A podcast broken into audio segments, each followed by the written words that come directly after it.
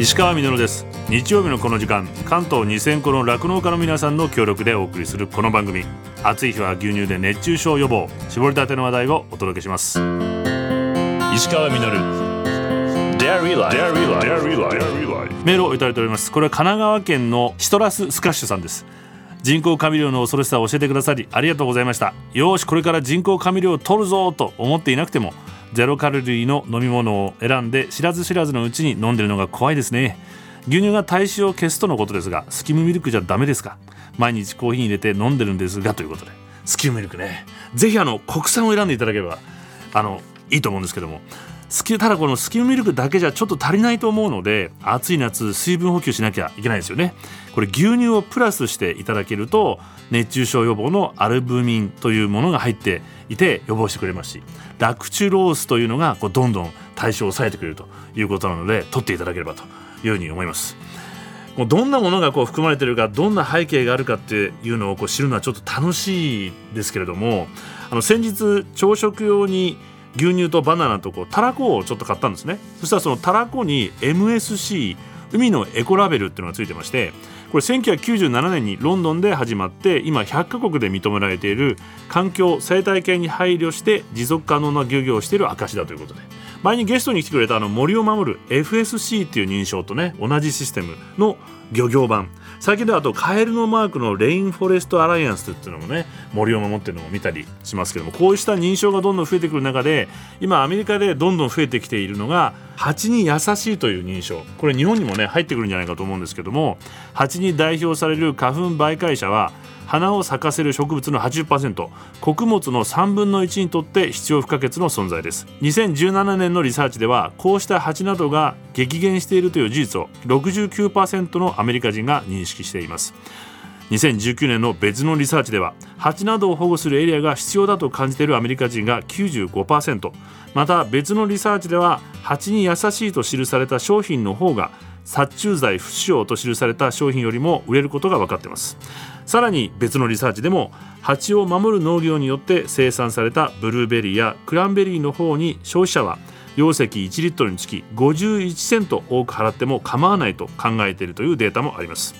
これに加え2022年カリフォルニア州はマルハナバチを絶滅危惧保護種に指定しました。こうしたことが蜂に優しい認証がついた商品が増えてきた背景にあります。さまざまな認証があるんですけども主に2つの団体によるものが主流です。まず1つは B ベタ認証。これは認証ができる前から農業事業者や食品ブランドまたは農務省とも連携し蜂の保護を推進していた団体です。カリフォルニア州の保護種指定の後押しをしたのもこの団体。こうした活動をしながら同時に農家に蜂を守りながら持続可能な農業を支援。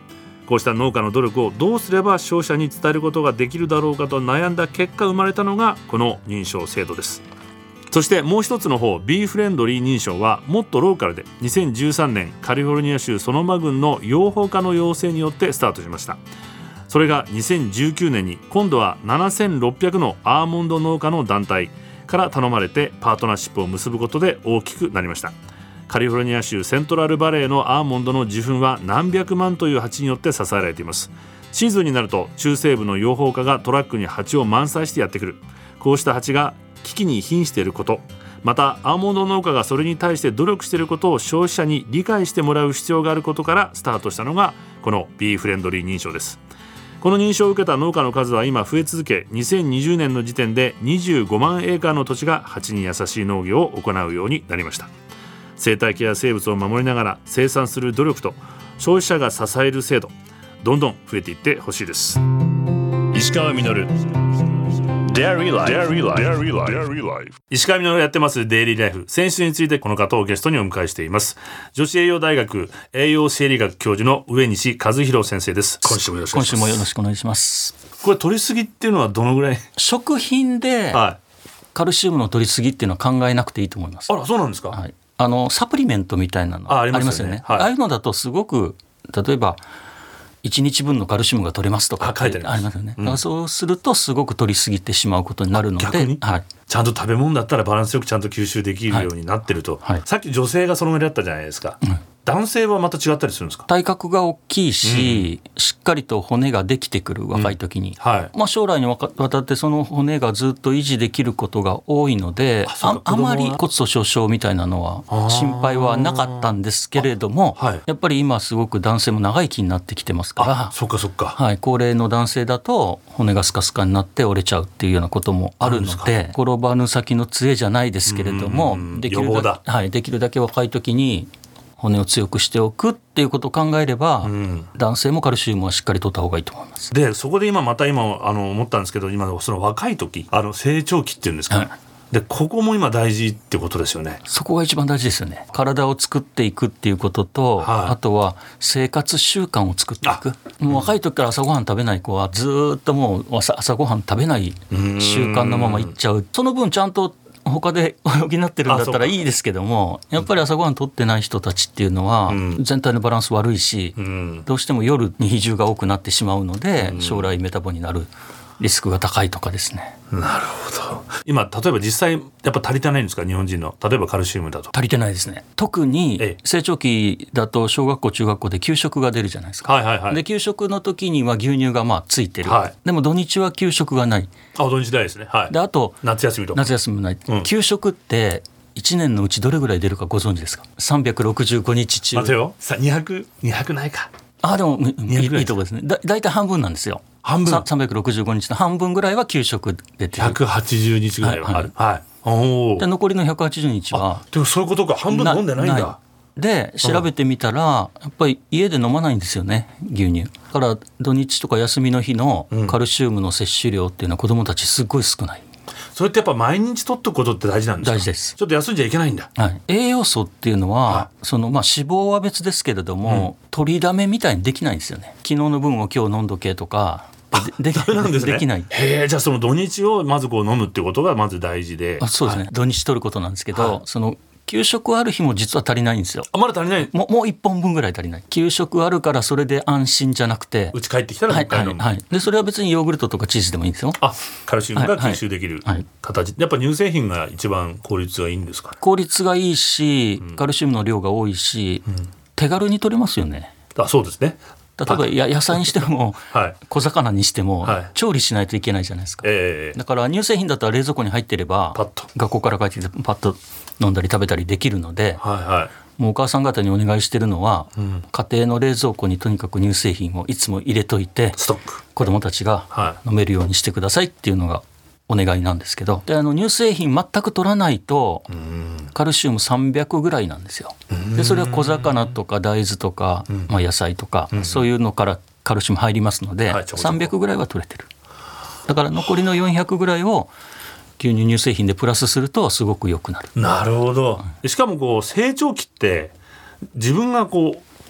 大きくなっていくわけじゃないですか。そうなんです。だから子供たちにカルシウムとか牛乳とかを進める時はその今しっかりとっとけば将来骨粗しょう症にならないよとかってそういう呼びかけしても、子供たちには聞かないでしょ？聞かないです。もうそんなそんなおじいちゃんの話なんから知るかと。はい、でも身長伸びるよっていうとああじゃあ飲もう。今大事だよってことなんですね。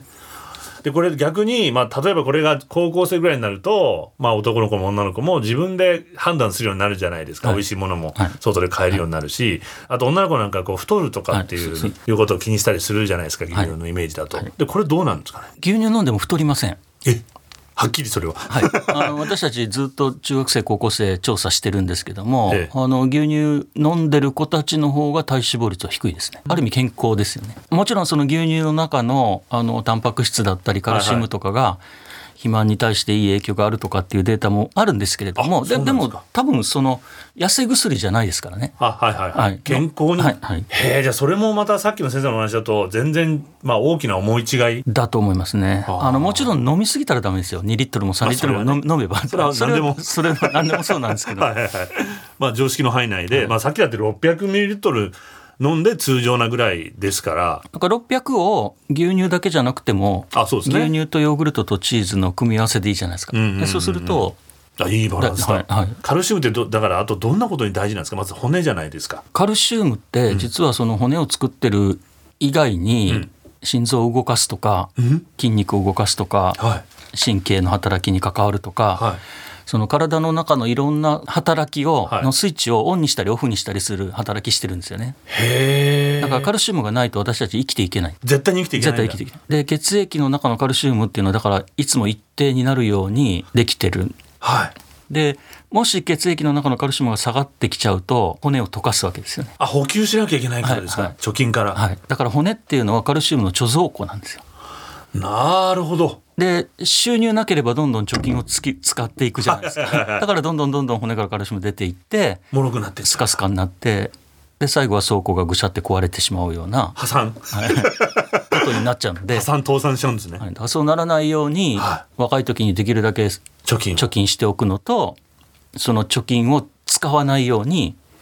高齢になってもちゃんちゃんと食べるっていう